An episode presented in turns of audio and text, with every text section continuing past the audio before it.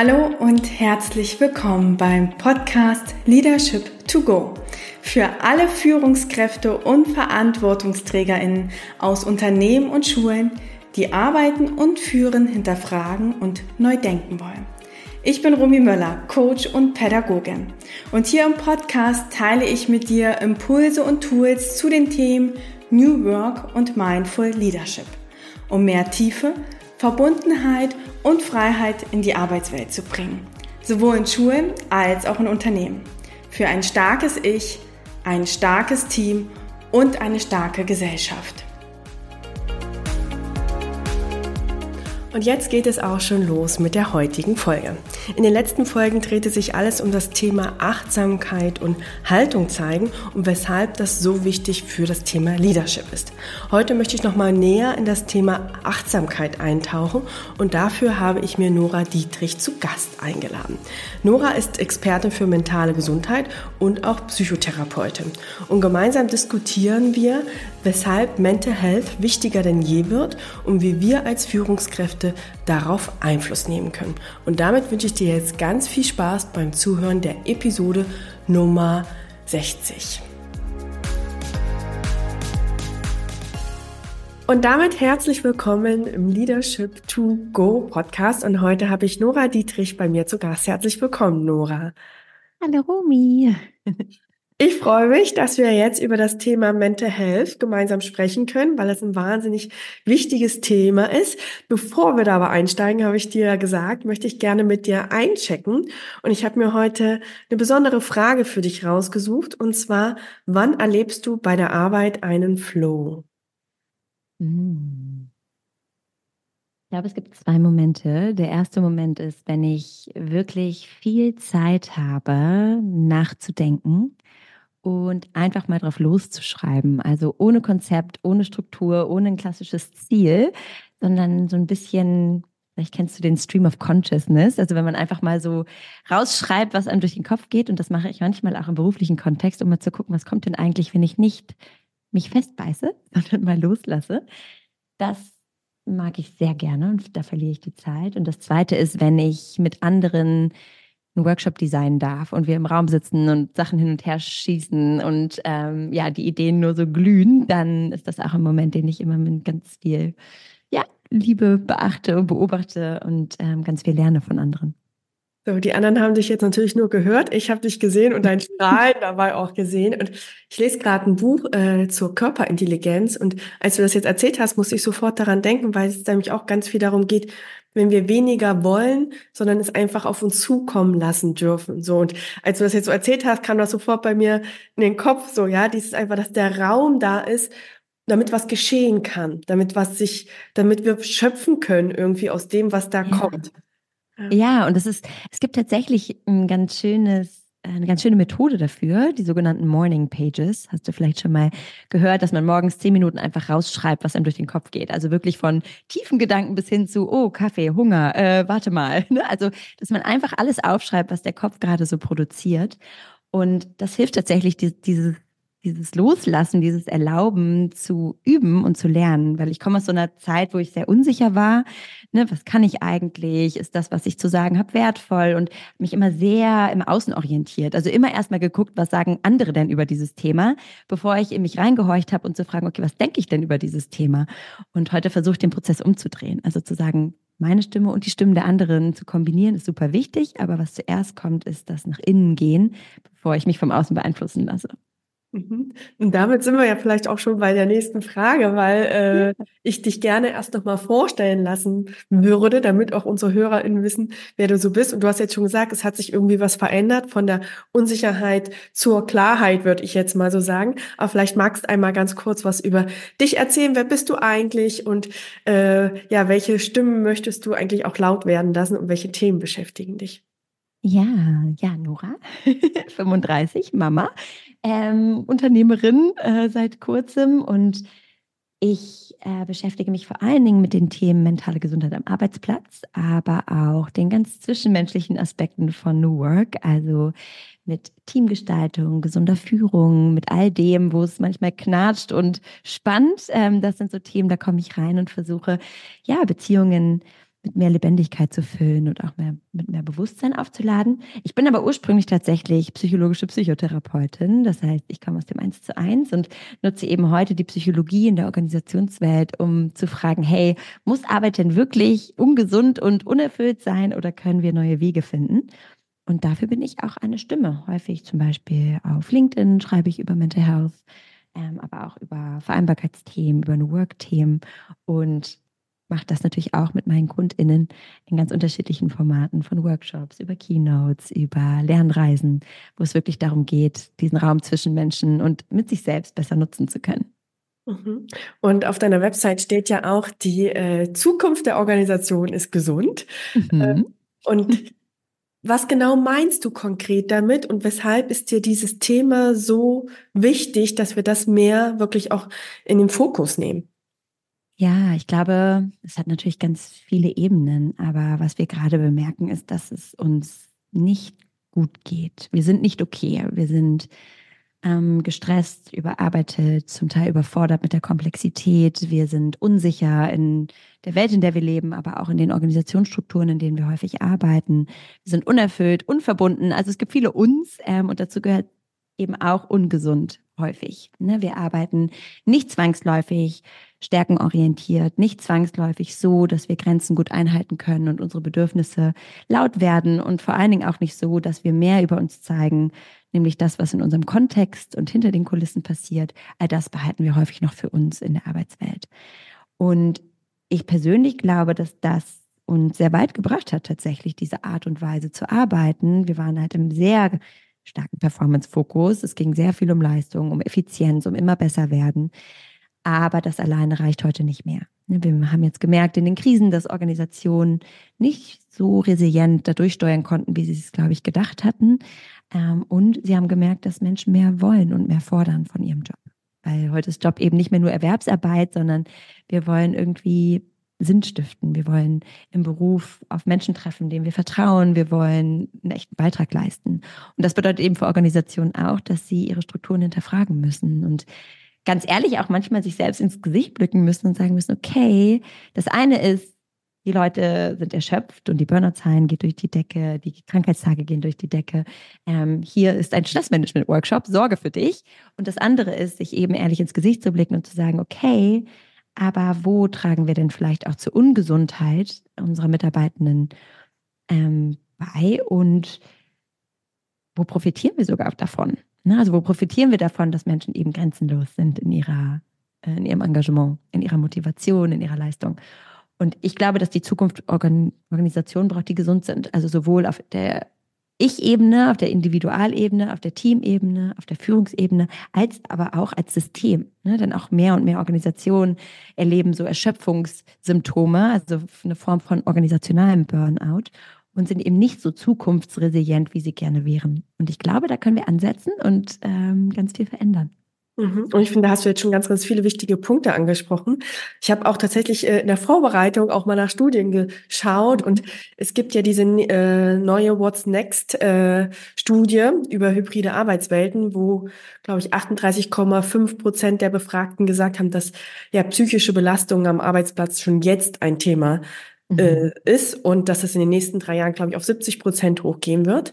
Und äh, da wird ja schon ganz klar, ja, dass das Thema an Relevanz gewinnt. Und du hast es ja eben auch schon gesagt, so die mhm. Krankheitstage steigen, ähm, wir können nicht mehr so viel Leistung bringen, auch Fluktuation wird immer höher und dass das ein Zeichen ja dafür ist, dass wir ungesund sind und nicht mhm. mehr so gesund. Ähm, und gleichzeitig hast du gesagt, so okay, vielleicht braucht es da einen Stressmanagement-Workshop. Äh, und gleichzeitig, glaube ich, müssen wir da ganz vorsichtig auch sein, dass wir nicht sagen, hier, geh mal einen Achtsamkeitskurs, damit du dann wieder Leistung bringen kannst, sondern du hast ja auch gesagt, es ist ein organisationelles Thema. Und mhm. was muss vielleicht auch sich in Organisationen verändern, dass die Organisation ihre Menschen nicht ungesund macht. Ja, also welche Muster siehst du vielleicht auch in deiner Arbeit die Organisation vielleicht unbewusst haben, weil ich würde jetzt erstmal sagen, dass keiner das beabsichtigt, äh, Menschen kaputt zu machen, aber wodurch entstehen in den Organisationskulturen halt solche Arbeitsumgebungen, die dann den Menschen eigentlich schwächen?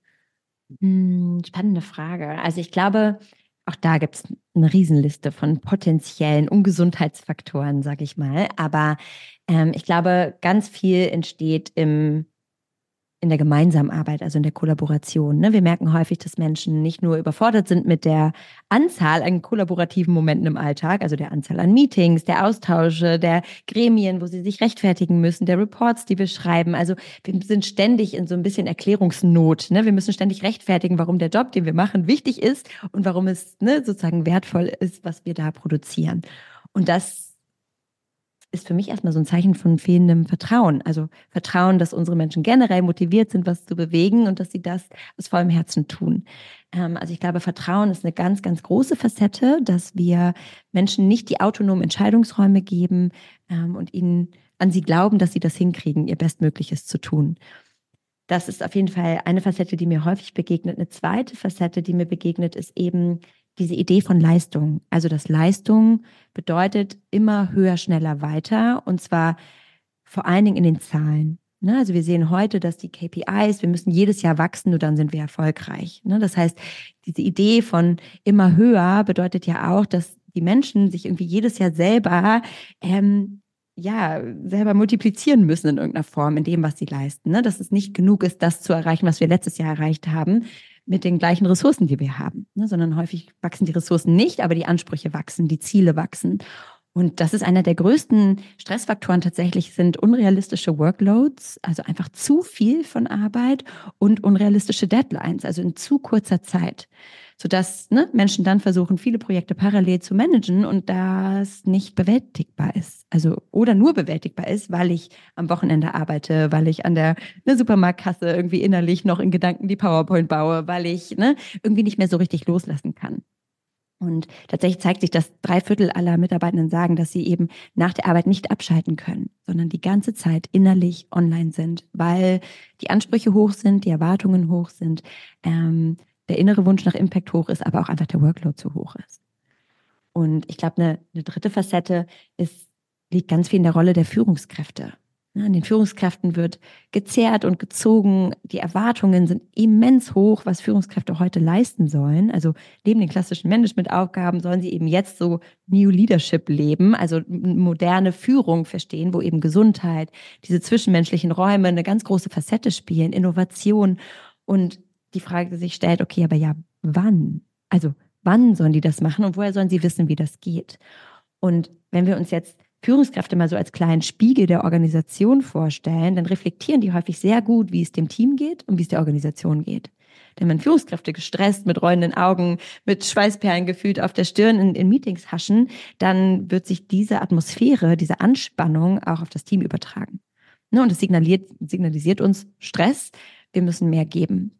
Und deswegen ist für mich, ne, Führungskräfte zu spüren und da mal reinzuhorchen, was bewegt euch gerade, was fordert euch heraus, was, was funktioniert nicht oder was passiert auch nicht, was passieren sollte, ist häufig ein tolles Sinnbild dafür, was in der Organisation eigentlich zu tun wäre.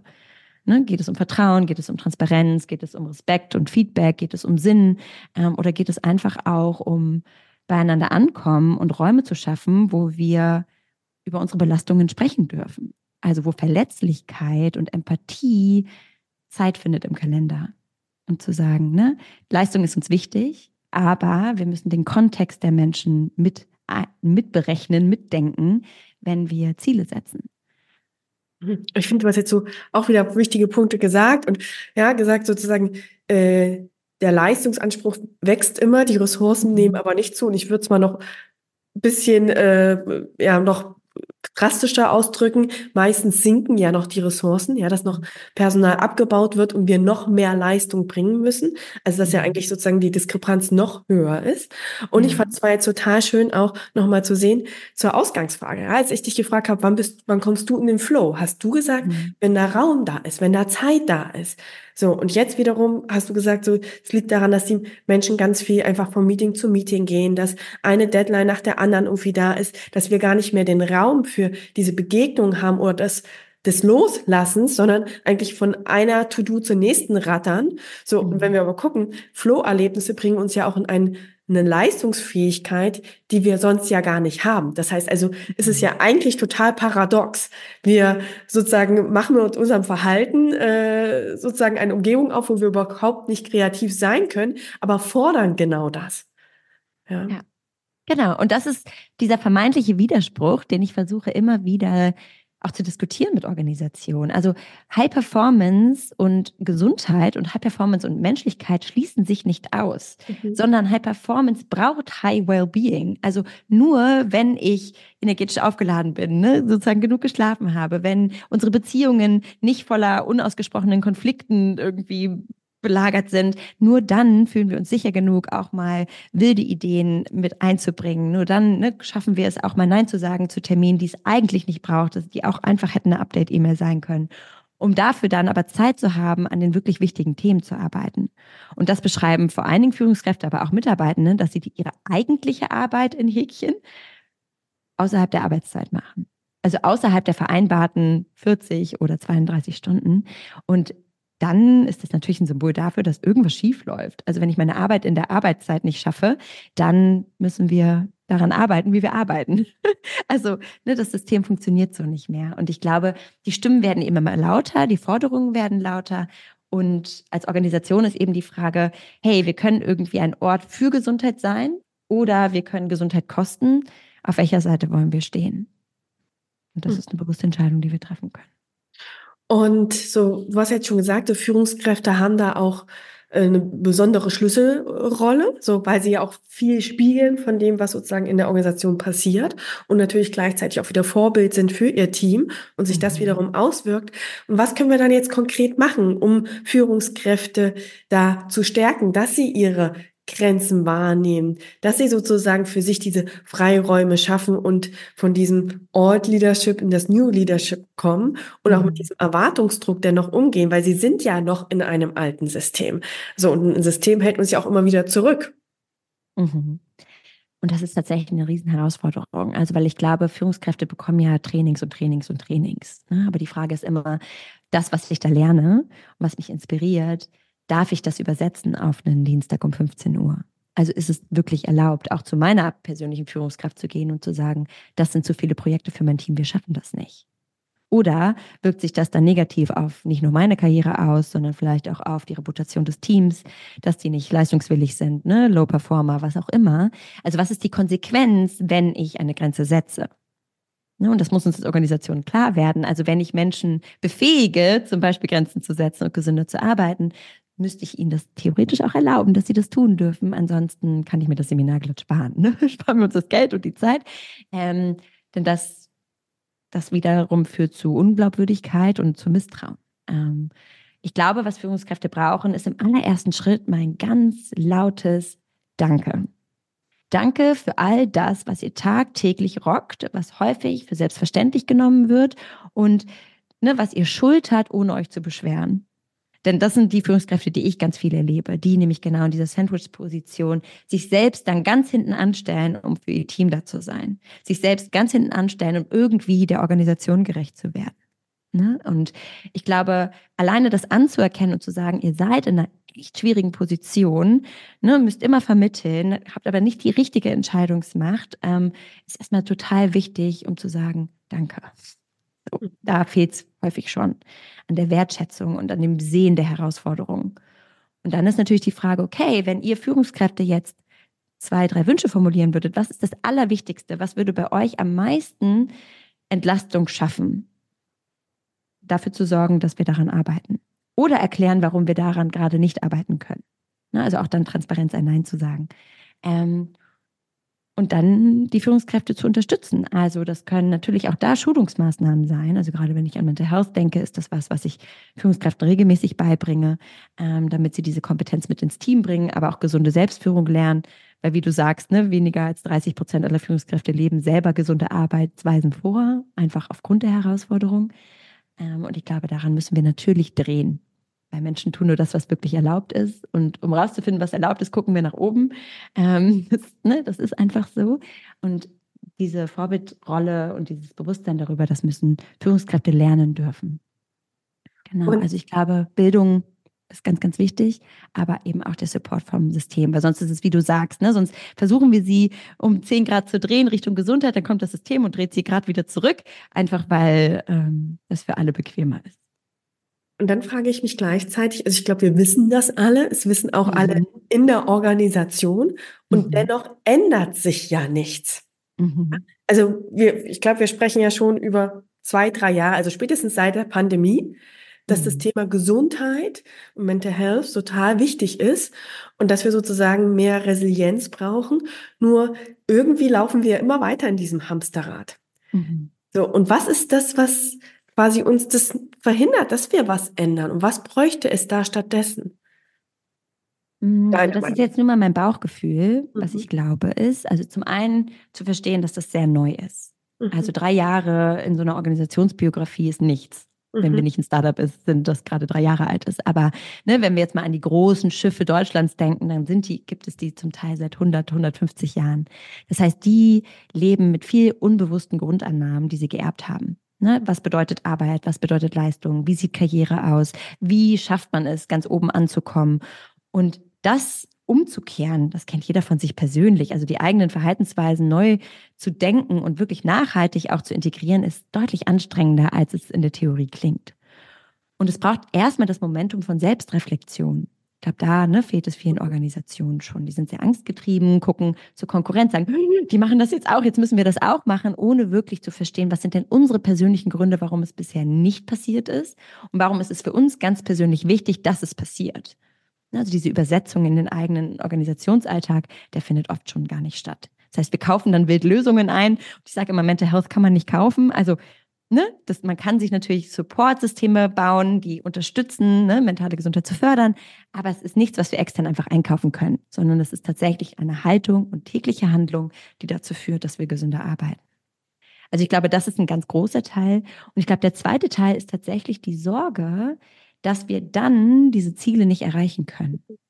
Ne, also ich habe mal die Zahl gelesen, ich weiß gerade leider nicht mehr woher, aber dass zwei Drittel aller C-Level-Leute ähm, Angst haben, dass wenn Menschen jetzt wirklich anfangen, Grenzen zu setzen und auf sich zu achten, dass sie dann eben nicht mehr so erfolgreich sind, wie sie in der Vergangenheit waren.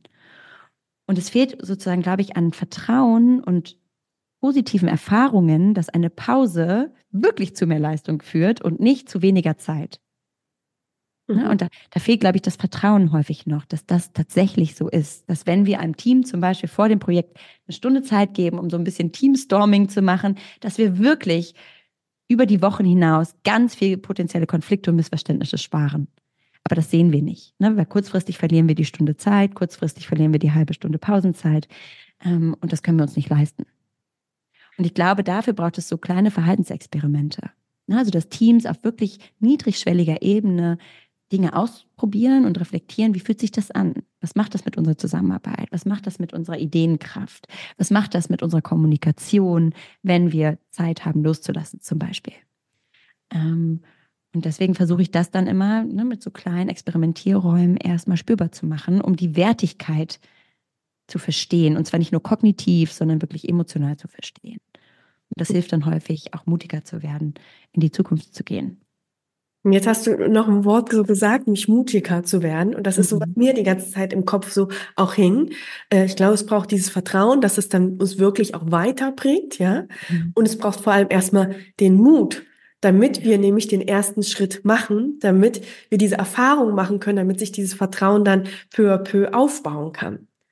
Ja, und äh, auch da sind wir irgendwie wieder so ein bisschen beim Anfang, wo du gesagt hast, so, du hast gelernt, mehr bei dir selbst erstmal anzukommen und auf dich selbst zu hören und nicht so sehr auf die anderen zu schauen und dann die Stimmen zu kombinieren. So und nicht immer zu gucken, okay, die Konkurrenz, die rennt jetzt schon da weiter und wenn wir jetzt mhm. erstmal hier mit unserem Achtsamkeits um so, ja, dann verlieren wir die, also müssen wir hinterher rennen, sondern zu sagen, nein, wir gucken auf uns, was brauchen wir eigentlich gerade und vielleicht sieht unser Weg anders aus äh, als der von der Konkurrenz, aber es ist halt auch unserer Weg. ja. ja.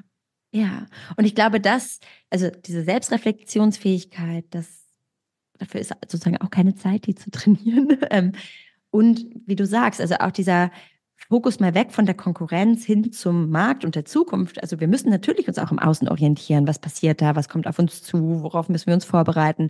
Aber das heißt nicht sofort, dass wir immer nur rechts und links gucken, sondern dass wir gemeinsam nach vorne gucken und dann eben die Frage stellen, wie übersetzt sich das in unseren Alltag?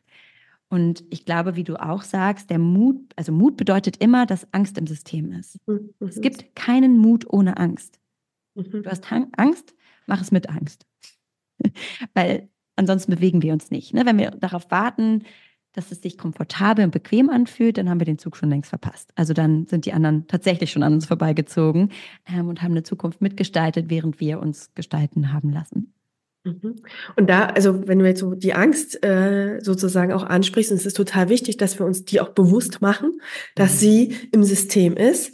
Und ich finde auch, dass sie ja per se nicht schlecht ist. Ich sage immer, jedes Grundgefühl hat erstmal ja äh, eine positive und äh, auch eine Schattenseite, ja. Also die Angst kann uns in die Lähmung bringen, nämlich dass wir da bleiben, wo wir schon immer sind und nichts verändern und aus dieser Angst heraus sagen, wir machen es lieber so, weil da wissen wir, was passiert, anstatt was Neues auszuprobieren. Oder wir können halt diese Angst nutzen und gucken, mhm. wohin will sie uns eigentlich führen und worauf will sie hinweisen und dass wir sie wirklich als kreatives Potenzial nutzen, um dann vielleicht mit Mut zur Lücke äh, auch mal sagen, okay, Vielleicht machen wir dann nicht den großen Sprung, sondern wir machen, so wie du gesagt hast, erstmal diesen kleinen Step, diese Experimentierräume auf und sagen, lasst uns mal zwei Wochen lang Check-ins ausprobieren beim Meeting. So, und was ist, also wie viel, was könnte passieren? Wir haben vielleicht am Ende der zwei Wochen 30 Minuten verloren. Was könnte aber vielleicht auch passieren? Wir können erkennen, mhm. dass diese 30 Minuten uns so viel letztendlich gegeben haben, dass wir an anderer Stelle mehr als eine halbe Stunde eingespart haben. So, und das ist dieses ja. Jahr, dass wir da einfach mit dieser Angst arbeiten und dann halt gucken, okay, was braucht es dann, damit wir mit dieser Angst mitgehen können? Ja, total wichtig. Kann ich total unterschreiben. Und ich glaube, ein Schritt, der mir dazwischen immer fehlt, ist, welche Angst ist es denn? Mhm. Also, weil Angst ist erstmal ein diffuses Gefühl, so, ne? Und dann ist aber die Frage, wovor haben wir denn Angst? Also, habe ich Angst, meine Ideen zu teilen, weil ich Angst habe, belächelt zu werden, dann reden wir von einer zwischenmenschlichen Angst, die einen ganz anderen Lösungsweg braucht als die Angst vor dem Unbekannten. Und die Zukunft, da waren, also niemand war da bisher. Deswegen ist es die Zukunft. Niemand hat alle Antworten. Das heißt, wenn es darum geht, dass wir Angst vor dem Unbekannten haben, dann müssen wir üben, Vertrauen zu schaffen. Ne? Also, dass wir es nicht wissen, aber es irgendwie rausfinden werden. Ähm, und das sind aber ganz unterschiedliche Ängste, die ganz unterschiedliche Antworten brauchen ne? oder Hilfsmittel, um mit der Angst arbeiten zu lernen. Und da habe ich manchmal das Gefühl, diese simple Frage, wovor ganz konkret haben wir denn Angst, stellen wir uns gar nicht. Ne? Sondern Angst bedeutet, oh, unangenehm, ne? lasst uns irgendwie unsere Bewältigungsmodi ähm, drüber belegen, was auch immer das ist, mehr Arbeit, nicht über den Konflikt sprechen, in der Gegenwart noch besser werden, statt in die Zukunft zu gucken, was auch immer unsere Bewältigungsstrategien sind. Aber so kommen wir im Zweifel dann nicht weiter, sondern ähm, ja, halten eben an dem Bekannten fest. Mhm. Ich sage auch immer, das ist dann immer der nette Shortcut. Äh, okay, wir haben es gesehen, wir wollen die Lösung, weil äh, wir wollen nicht runter in den Keller gucken. Mhm. Äh, und das wenn wir wirklich äh, ja mal runtertauchen und gucken, was ist denn da noch, dass sich dann halt ganz neue Wege auch aufzeigen können. Ja, und da auch nochmal spürbar wird, wie viel tatsächlich an unserem eigenen Lösungsraum liegt. Mhm. Ne, denn natürlich können wir den Markt nur minimal beeinflussen, aber wir können ganz viel innerhalb unserer Kultur beeinflussen, was uns stärker werden lässt, dann anders zu reagieren, wenn der Markt uns was vor die Füße wirft, was wir nicht beeinflussen konnten. Mhm. So, jetzt haben wir ja schon so gesprochen, okay, äh, weshalb müssen sich Organisationen mit diesem Thema so beschäftigen, ja? Und mhm. äh, was ist da so da? Was sind denn für dich so Alarmzeichen für Organisationen oder für Führungskräfte, dass jetzt wirklich so fünf vor zwölf ist und dass wir halt nicht einfach schnell den Shortcut nehmen und wieder so machen wie bisher, dass mhm. wir dann sehen, aha, irgendwann fahren wir gegen eine Wand. Ähm, was sind da so Anzeichen, die du aus deinen Coachings, Trainings, Workshops auch kennst? Mhm. Also das kommt natürlich ganz drauf an. Also wenn wir jetzt auf der Organisationsebene denken, also wirklich ein bisschen größer, dann gibt es ganz typische Anzeichen für Systemerschöpfung. Also wenn ne, nicht jetzt die einzelnen Menschen nahe dem Burnout stehen, sondern die Organisation in Gänze als System. Ähm, und das kann sowas sein wie zum Beispiel Lethargie. Also, dass wir merken, alles ist so schwerfällig, ne? Alle kriechen irgendwie auf dem Zahnfleisch. Wir, die Projekte sind eher, also dauern deutlich länger, ne? Wir, ver, wir verpassen Deadlines, es ist irgendwie sehr schwerfällig. Ähm, da ist irgendwie kein Spirit mehr, ne? Die Energie ist so ein bisschen raus. Das ähm, kann ein ganz klassischer Faktor sein. Oder auch sowas wie ähm, sozialer Rückzug. Ne? Das kennen wir jetzt so aus der, aus der individuellen Herausforderung, aber auch eine Organisation kann sich sozial zurückziehen. Also wenn wir anfangen, uns nur noch auf uns selber zu konzentrieren, kaum noch im Netzwerk aktiv sind, also weder über die Organisationsgrenzen hinweg noch über die Teamgrenzen hinweg. Ne? Wenn alle sich so ein bisschen zurückziehen auf die, den sicheren Hafen, was in Corona sehr, sehr viel passiert ist tatsächlich, dass unsere Netzwerke sehr geschrumpft sind, ist das auch ein Zeichen, dass uns das zu viel ist oder wir uns das nicht zutrauen ne? oder dieses Bewusstsein verloren haben, dass es mehr gibt als nur uns. Ähm, oder uns sehr viel mit der Konkurrenz auseinandersetzen. Ne? Wenn da so eine Angst ist, ähm, nicht gut genug zu sein, ne? was zu verpassen. Also wenn wir immer starren darauf, was machen die und gar nicht mehr bei unserem Prozess sind, wo wollen wir eigentlich hin, was ist unsere Vision. Oder auch wenn immer alles so kurz vor zwölf ist, wie du sagst. Also alle Projekte stehen auf Rot. Ne? Ähm, man merkt, es gibt viel zu wenig Schultern, alle stöhnen. Ähm, die Krankheitszahlen gehen nach oben. Ähm, die Urlaube werden nicht mehr eingereicht. Die Fluktuation steigt. Ähm, also das sind natürlich ganz klassische Hinweise, die sagen, hey, irgendwas ist hier los. Ne? Also irgendwas ist in der Employee Experience schief gewickelt oder in der Art und Weise, wie wir ja Wirtschaftlichkeit denken. Ne? Wir sind überwirtschaftet. Also gibt es unzählige Hinweise. Ich glaube, alleine Burnout auf der Individualebene hat über 130 Symptome. Das heißt, ähm, die, für die Organisation trifft das natürlich auch zu. Aber ich glaube, um das mal ganz simpel zu fassen, geht es darum, wenn ich morgens aufwache und ich denke an meinen Arbeitstag, wie fühlt sich das an? Wenn ich ein Meeting aufklappe oder in den Meetingraum gehe, was ist die Grundstimmung? Ne, es gibt so Dinge, die fühlen wir, die können wir gar nicht benennen. Aber ne, geht mein Nervensystem nach oben in Alarmbereitschaft und ich bin sofort im To-Do-Modus und ne, immer abgelenkt und mache immer tausend Sachen gleichzeitig? Oder kann ich kurz mal ankommen, da sein, einchecken, präsent sein? Ne? So, und das ist irgendwie auch in Ordnung. Also, wie, wie fühlt sich das an tatsächlich? Was ist die Atmosphäre im Raum? Und das ist auf jeden Fall ein guter Marker. Ähm, denn wenn das über eine lange Zeit so ist, dann liegt wahrscheinlich irgendwas darunter, was angeguckt werden will. Und ich finde, das ist ein total wichtiges Wort, was du da auch sagst, so dieses Fühlen, mhm. dass wir mhm. uns erlauben zu fühlen, okay, was, was ist denn da? Ja, mhm. weil ich so merke, wir gehen dann in dieser Zeit immer mehr ins Denken äh, mhm. und gehen sozusagen da in die Selbstdisziplin und gar nicht in diese Selbstregulation und schneiden uns sozusagen ab zwischen Denken und Fühlen und mhm. kommen dadurch in diese Automatismen, die natürlich das auch nochmal verschärfen. Und wenn wir mehr in dieses Fühlen gehen und gucken, okay, was ist denn da? Was spüren wir? Ich, ich stelle auch manchmal gern die Frage, wenn der Raum reden könnte, was würde denn der Raum sagen? So, mhm. ja, damit wir mhm. einfach mal eine andere Perspektive, damit das Team mal auf sich schaut und guckt, okay, was ist dann? Ah, okay, der Raum würde wahrscheinlich sagen, hier ist gerade wirklich eine Eiswüste oder ist eine Anspannung, ja, weil wir dann ganz andere Perspektiven auf einmal gewinnen. Ja, finde ich total schön. Ja, weil wir merken das häufig gar nicht. Ne? Also diese typischen Stressreaktionen, die sind so automatisiert, gerade in so typischen Hochdruckorganisation, ne, nehmen wir jetzt mal die klassische Beratungsfirma zum Beispiel, die sind so drüber die ganze Zeit und so in diesem High-Performance-Modus, dass gar nicht mehr auffällt, dass das kein normales, langfristig haltbares Stressniveau mehr ist. Ne, weil wir uns als Team gefühlt unausgesprochen geeinigt haben, dass das einfach normal ist hier. Und ich glaube, das manchmal auch nochmal zu reflektieren und zu sagen, wo stehen wir denn? Ähm, oder auch zu reflektieren, was passiert eben nicht mehr oder nicht. Also wenn alle klassischen 1 zu 1 gecancelt werden, Feedbackgespräche werden gecancelt, Reflexionsgespräche werden gecancelt. Also alles, wo Beziehung stattfindet, wo Lernen stattfindet, all das wird depriorisiert. Auch das sind immer Hinweise darauf, dass wir unsere Arbeit nicht in der Arbeitszeit schaffen. Mhm.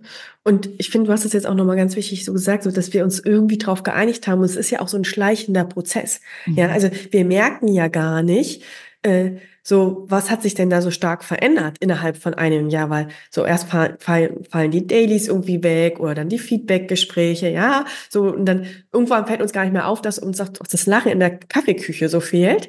So, wenn wir aber konkret sagen würden, 1. Februar 2024 im Vergleich 1. Februar 2023, dann würden uns manchmal wahrscheinlich so die Schuppen von den Augen runterfallen, so, uh, okay. Äh, mhm. Äh, aber wir nehmen das ja gar nicht so stark wahr. Und dann braucht es, glaube ich, genau diesen Moment, dass wir sagen, okay, wir schauen jetzt mal auf uns. Und ich glaube, dann ist oft dieses Erwachen und sagen, ah, okay, wollten wir eigentlich dahin? und mhm. was, was ist eigentlich mit uns passiert. Ja. ja. Ja, und das, auch das ist was, was ich in Teams regelmäßig mache. Also unsere Teambiografie mal tatsächlich aufmalen. Also was sind denn so Momente, die erinnerungswürdig waren, weil sie besonders schwer waren, besonders verletzend, besonders stressig, besonders herausfordernd? Was waren Momente, wo ich so dachte, wow, cool, dass ich Teil dieses Teams bin oder cool, dass wir Teil dieser Organisation sind? Und wenn es relativ wenig Peak-Momente gab, also im Positiven, dann heißt das auch, dass wir daran arbeiten dürfen. Ne, dann heißt es nicht, dass wir gescheitert sind und ist hoffnungsloser Fall, sondern einfach nur das zu erkennen und zu sagen, wollen wir so arbeiten? Fragezeichen. Und gibt es Alternativen, die viel besser zu uns passen? Manchmal sind es kleine Stellschrauben, an denen wir drehen können, um den Arbeitsalltag zu entlasten und wieder Räume zu schaffen für genau diese Aspekte.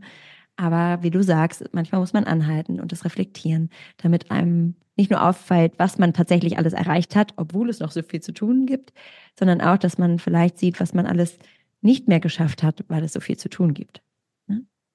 Total schön, dass du jetzt äh, diese Übung so erwähnst. Und als du das erzählt hast, musste ich sofort an das Buch von, oh, ich kann ihn immer nicht richtig aussprechen, John Strelicki, glaube ich, mhm. äh, Big Five for Life mit dem Museumstag äh, erinnern. Ich weiß nicht, ob alle HörerInnen das kennen, so dass man sich vorstellen soll, dass jeder Tag ein Bild in einem Museum ist. Und was ist, wenn man dann quasi, wenn man alt ist, in dieses Museum geht, wie sieht das aus? Und ja, also so, wenn du jetzt so diese Teambiografie mhm. auch erzählst, ist das auch für mich so. Und wie sind denn dann unsere Gemälde im Team? Sind, ist das äh, ein Raum, der relativ düster wirkt? Oder sehen wir da viele Farben? Sehen wir da viel Lachen auf diesen Bildern? Und was macht uns eigentlich als Team aus, dass das auch nochmal so eine schöne Visualisierung ist? Finde ich total schön. Ja, was ich immer mache, ist so, wenn dein Leben ein, ein Film wäre, würdest du ihn gucken. Ja. Also, würdest du einen Film gucken, wo jemand zwölf Stunden am Tag am Laptop sitzt, gestresst ist und ne, nebenbei irgendwie in ungesundes Essen beißt? Weiß ich nicht, begrenzt, ja, weil das natürlich ein realer Ausschnitt ist und auch okay, ist jetzt keine Wertung, ne? Aber zu fragen, können wir das aufwerten mit anderen Momenten, die erinnerungswürdig sind? Weil das ist tatsächlich so, ne? Wenn wir darüber nachdenken, ähm, was am Ende hängen bleibt, die Geschichten, die wir erzählen, die wir weitergeben, wo wir sagen, das ist unsere Kultur, dann hat es ganz viel zwischenmenschliche Facette normalerweise. sind die sozialen Momente, wo wir uns begegnen, wo wir was Cooles rocken, wo wir auf der Bühne standen und den Erfolg gefeiert haben, wo wir gescheitert sind und zusammen geheult haben, aber es egal war, weil die Pizza hat geschmeckt. Was auch immer. Also so, welche Momente machen euch denn zu dem, wer ihr seid? Und das dann wieder einzuladen, zumindest ab und zu, Ne, das braucht nicht jeden Tag, aber mal so ein, so ein Booster, ähm, Beziehungsbooster ist, glaube ich, total wichtig. Und äh, also wenn wir jetzt Führungskräfte haben, die jetzt hier zuhören und merken, okay, also mein Team äh, braucht äh, noch paar äh, mhm. schönere Filmszenen, ähm, haben wir jetzt schon den Führungskräften ja so ein bisschen was an die Hand gegeben, dass wir gesagt haben, okay, achtet darauf, dass ihr soziale Begegnungen habt, dass äh, zwischenmenschliches, ja, dass vielleicht in einem Meeting ein Check-in ist, so dass man sich auch begegnet, dass nicht nur immer die Leistung im Vordergrund steht. Was können denn Führungskräfte noch machen, um sozusagen auf die Gesundheit ihres Teams zu achten. Also wahrscheinlich auch erstmal selber auf sich zu achten und in die Selbstreflexion zu gehen und da ein gutes Vorbild zu sein, dann dieses zwischenmenschliche Räume schaffen. Gibt es noch was, was du Führungskräften an der Stelle auch empfiehlst? Also ich glaube, was ganz wichtig ist, ähm, ist, ich nenne das auch Wellbeing-Check-ins zu machen. Also das kann man im Eins zu eins machen und die Idee ist erstmal präventiv zu fragen, woran würde ich denn erkennen, dass du im Flow bist, dass es dir gut geht bei der Arbeit. Woran würde ich denn erkennen, dass das nicht mehr so ist, dass die Belastung steigt? Und was darf ich in den Momenten machen? Also, wie sieht Unterstützung von mir für dich aus?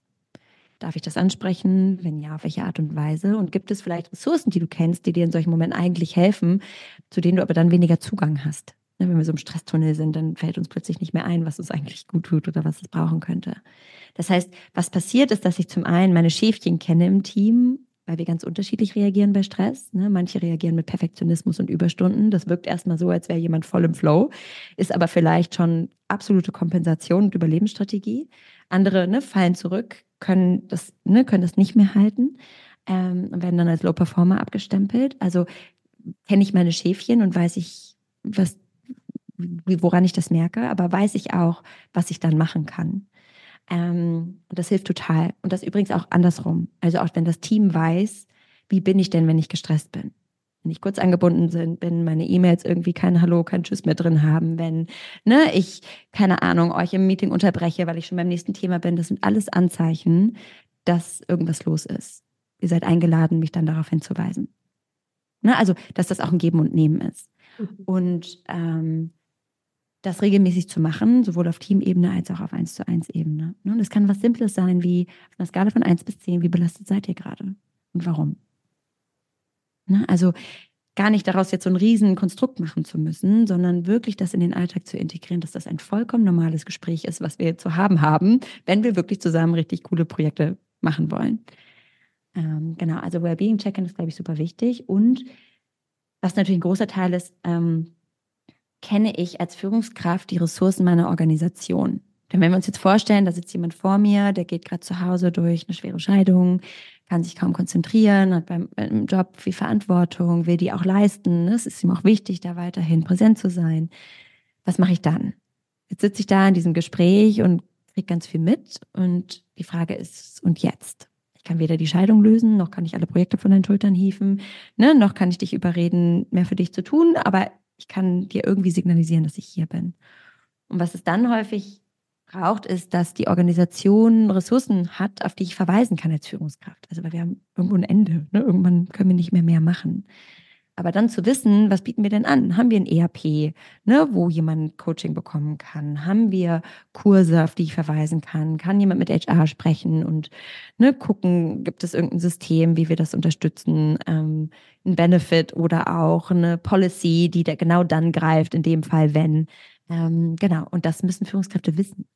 Die meisten wissen das tatsächlich nicht. Also gerade in großen Organisationen ist alles, was mit mentaler Gesundheit zu tun hat, häufig irgendwo im Intranet versackt, ähm, hat man mal gelesen, aber dann nie wieder gehört. Und das ist total wichtig. Ja. Ja, und da äh, muss ich tatsächlich an äh, ein Beispiel denken von einem Teilnehmer von meinem Programm, der erzählt hat, dass sie in der Organisation quasi dann so Unterstützungshilfen haben. Sie können dann so eine Hotline anrufen, die dann bei bestimmten Anträgen hilft und so weiter. Ja, natürlich ist das kein berufliches Thema, aber ich nehme halt meinen MitarbeiterInnen mhm. die Sorgen irgendwie an der Stelle ab und versuche sie sozusagen da zu unterstützen, damit sie dann auch leistungsfähiger wieder da sind und auch sich sozusagen auf ihren Job konzentrieren können. Und mhm. das ist, was du ja vielleicht auch angesprochen hast, es braucht das auf unterschiedlichen Ebenen. Ja, also ich brauche diese Gesundheit auf der Individualebene, also dass wir selber gucken, welches Verhalten habe ich, wie kann ich mich eigentlich unterstützen, was sind meine Ressourcen, was sind auch meine Stressmuster, so wie du es jetzt auch gesagt mhm. hast in diesem Wellbeing-Check-in, dass wir gucken müssen, okay, wie können wir als Führungskraft das auch immer wieder zum Thema im Team machen und wie können wir aber auch auf der Organisationsebene dafür Rahmenbedingungen schaffen, dass wir Ressourcen zur Verfügung stellen, äh, dass wir die Weiterbildung für die Führungskräfte auch machen zu dem Thema und so weiter. Mhm. Und sozusagen das dann immer wieder auch, äh, ja, raufholen und nicht sagen, oh, da ist irgendwas im Intranet, sondern hey, da ist was Wichtiges und das bieten wir an, damit ihr wirklich auch damit dann arbeiten könnt. Ganz genau, ne? Das ist wieder diese Sandwich-Position. Ne? Also wir sind so ein bisschen der Oktopus dazwischen. Also ne, wir müssen alle Schäfchen irgendwie ähm, im Blick behalten, uns selbst, aber dann auch nach oben. Also das ist einfach auch eine herausfordernde Situation. Aber es gibt coole Tools, coole Formate, die man integrieren kann, die auch nicht unbedingt immer Geld kosten müssen. Ne? Denn viele Organisationen haben noch nicht so viel Budget für mentale Gesundheit. Ähm, und deswegen ist dann die Frage, was können wir einfach selber machen als Teil von gesunder Teamkultur? Mhm. So, und ich hatte ja äh, zum Anfang gesagt, so in drei Jahren äh, wird es wahrscheinlich 70 Prozent äh, an Wichtigkeit haben, dieses Thema, dass das die Befragten gesagt haben. Wenn wir jetzt mal so gucken, in drei Jahren, was würdest du dir denn wünschen, wie dann das Thema sozusagen Präsenz hat und wo wir da vielleicht auch stehen? Also ich würde mir wünschen, dass mentale Gesundheit Teil von jedem Onboarding ist. Also mhm. immer wenn eine Person neu in die Organisation kommt, dass es einen Blog dazu gibt, was bedeutet Gesundheit für uns, woran arbeiten wir noch, weil wir da noch nicht so gut drin sind und das hier sind die Ressourcen. Ähm, und das dann eben je nach Rolle ne, auch nochmal spezifischer natürlich für Führungskräfte anders als für, für Mitarbeitende. Ähm, was ich mir auch wünsche, ist, dass es ganz normal ist, dass Führungskräfte und HR ähm, Verantwortliche trainiert werden in diesen Fähigkeiten, denn heute wird gesagt, macht mal, ähm, ohne Bewusstsein dafür, ohne auch mal reinzuhorchen, was sind denn eigentlich eure Grundannahmen, wenn es um mentale Gesundheit geht und um Emotionen. Ähm, ist das für euch selbst überhaupt erlaubt? Jetzt sollt ihr das mit den Teams machen. Also da wirklich in die Skillförderung zu gehen, in die Kompetenzentwicklung, ganz, ganz wichtig. Und ich wünsche mir, dass Organisationen ihre Verantwortung ernst nehmen. Also zu sagen, was können wir systemisch verändern, um nicht nur zukunftsfähig zu werden im Sinne von Innovation und Performance, sondern auch im Sinne der Menschlichkeit. Mhm. finde, das ist schon fast ein schöner äh, Schlusssatz. Äh, aber äh, ich gucke auch schon so ein bisschen auf die Uhr. Aber ich möchte natürlich nicht komplett hier abbrechen. Wenn es noch was bei dir gibt, was dir noch auf der Seele brennt, dann darfst du das natürlich gerne noch ähm, anschließen. Gibt es noch irgendwas, wo du sagst, darüber müssen wir auf jeden Fall noch sprechen? Ähm, ich glaube, was ganz wichtig ist, ist, dass Mental Health ähm, ist ein Work in Progress. Also es ist wirklich eine Reise und kein Ziel. Ähm, denn nur weil es uns gerade gut geht, heißt das nicht, dass das so bleibt. Nur weil es uns gerade nicht gut geht, heißt das nicht, dass das so bleibt. Sondern es ist ein kontinuierliches Evaluieren und Investieren. Und ich kann aus vollem Herzen sagen, dass es sich lohnt. Ähm, also wünsche ich mir, dass ihr euch auf die, auf die Reise macht, auf die Reise begebt, sagt man, glaube ich. Ja. Total schön. Und daran erinnere ich mich jetzt gerade an ein Gespräch mit meinem Physiotherapeut, der mm. gesagt hat, es gibt auch nicht ein Null und, und ein Eins. Also mhm. wir sind gesund oder wir sind ungesund, sondern es gibt ganz viel dazwischen. Ja, und äh, da auch zu gucken, äh, wo stehen wir da gerade und was können wir eigentlich tun, damit es uns noch besser oder noch, dass wir noch gesünder sind. So, ja, weil es ist nicht so ein Schalter, jetzt sind wir ungesund oder ja, so, oder jetzt sind wir krank und jetzt sind wir gesund, sondern dass es ganz vieles dazwischen gibt und dass wir immer wieder schauen müssen, tut uns das jetzt gut, ja. Mhm. Ganz nuanciert, ne? Und wirklich ein Spektrum, auf dem wir uns alle bewegen. Ähm, und deswegen ist es ganz wichtig, immer wieder mit sich selbst ein Check-in zu machen, zu sagen, yep, was ist los, wo stehe ich, ähm, was brauche ich, um dann von einer 5 auf eine 6 zu klettern. Ja. Dann danke ich dir und bevor wir aber äh, sozusagen rausgehen aus dem äh, Podcast, habe ich natürlich noch drei Sätze, weil es, der Check-in ist wichtig und der Check-out ist wichtig, nicht nur in den Teams, sondern auch hier. Und deshalb würde ich dich gleich bitten, die drei Sätze noch zu beenden. Und zwar zum starken Ich um mich persönlich gesund zu halten? Hm, muss ich in die Beziehungen um mich herum investieren. Starkes Team. Teamgesundheit zeigt sich. Durch Offenheit und Empathie. Und zur starken Gesellschaft. Mental Health sollte noch mehr Aufmerksamkeit in der Gesellschaft bekommen, weil. Das das Fundament für eine gesunde Gesellschaft ist. Ohne ohne das äh, bewegen wir all das, was wir verlangen, im Zweifel nicht. Das war doch ein klarer Abschluss, äh, dass es das Fundament ist, damit wir auch wirklich wirken können in der Gesellschaft. Nora, ich danke dir ganz, ganz herzlich für all deine Impulse und das Wissen, was du hier im Podcast geteilt hast und hoffe, dass wir damit wieder viele ZuhörerInnen inspirieren konnten. Vielen lieben Dank für das wichtige Thema. Ich hoffe natürlich, dass du wieder einige Impulse für dich mitnehmen konntest und dass wir nochmal herausstellen konnten, wie wichtig das Thema gesund führen ist. Gesund führen für dich selbst als auch für dein Team. Und wenn du dir hier Unterstützung wünschst als Führungskraft und vor allem deine Strahlkraft entdecken möchtest, dann begleite ich dich sehr gerne im 1 zu 1 Coaching oder aber auch im Leadership-Programm Zusammenwachsen. Und hier startet der nächste Kurs schon Mitte April. Und in dem Kurs begleiten wir dich über acht Monate intensiv in den Themen Selbstführung, New Work, Teamführung, Kommunikation und Organisationsführung. Bis 9.2. gilt hier auch noch der Early Bird Preis, also zögere nicht und vereinbare gern jetzt ein unverbindliches Kennenlerngespräch und da kannst du mir erzählen, wo du gerade stehst und dann schauen wir gemeinsam, was ein nächster passender Schritt für dich wäre. Ich freue mich, dich kennenzulernen und damit wünsche ich dir jetzt erst einmal eine gute Woche und wenn der Podcast dir gefallen hat, dann teile ihn doch gerne und hinterlasse mir auch gerne eine Bewertung auf Spotify oder Apple Podcast, damit wir noch mehr davon in die Arbeitswelt bringen können.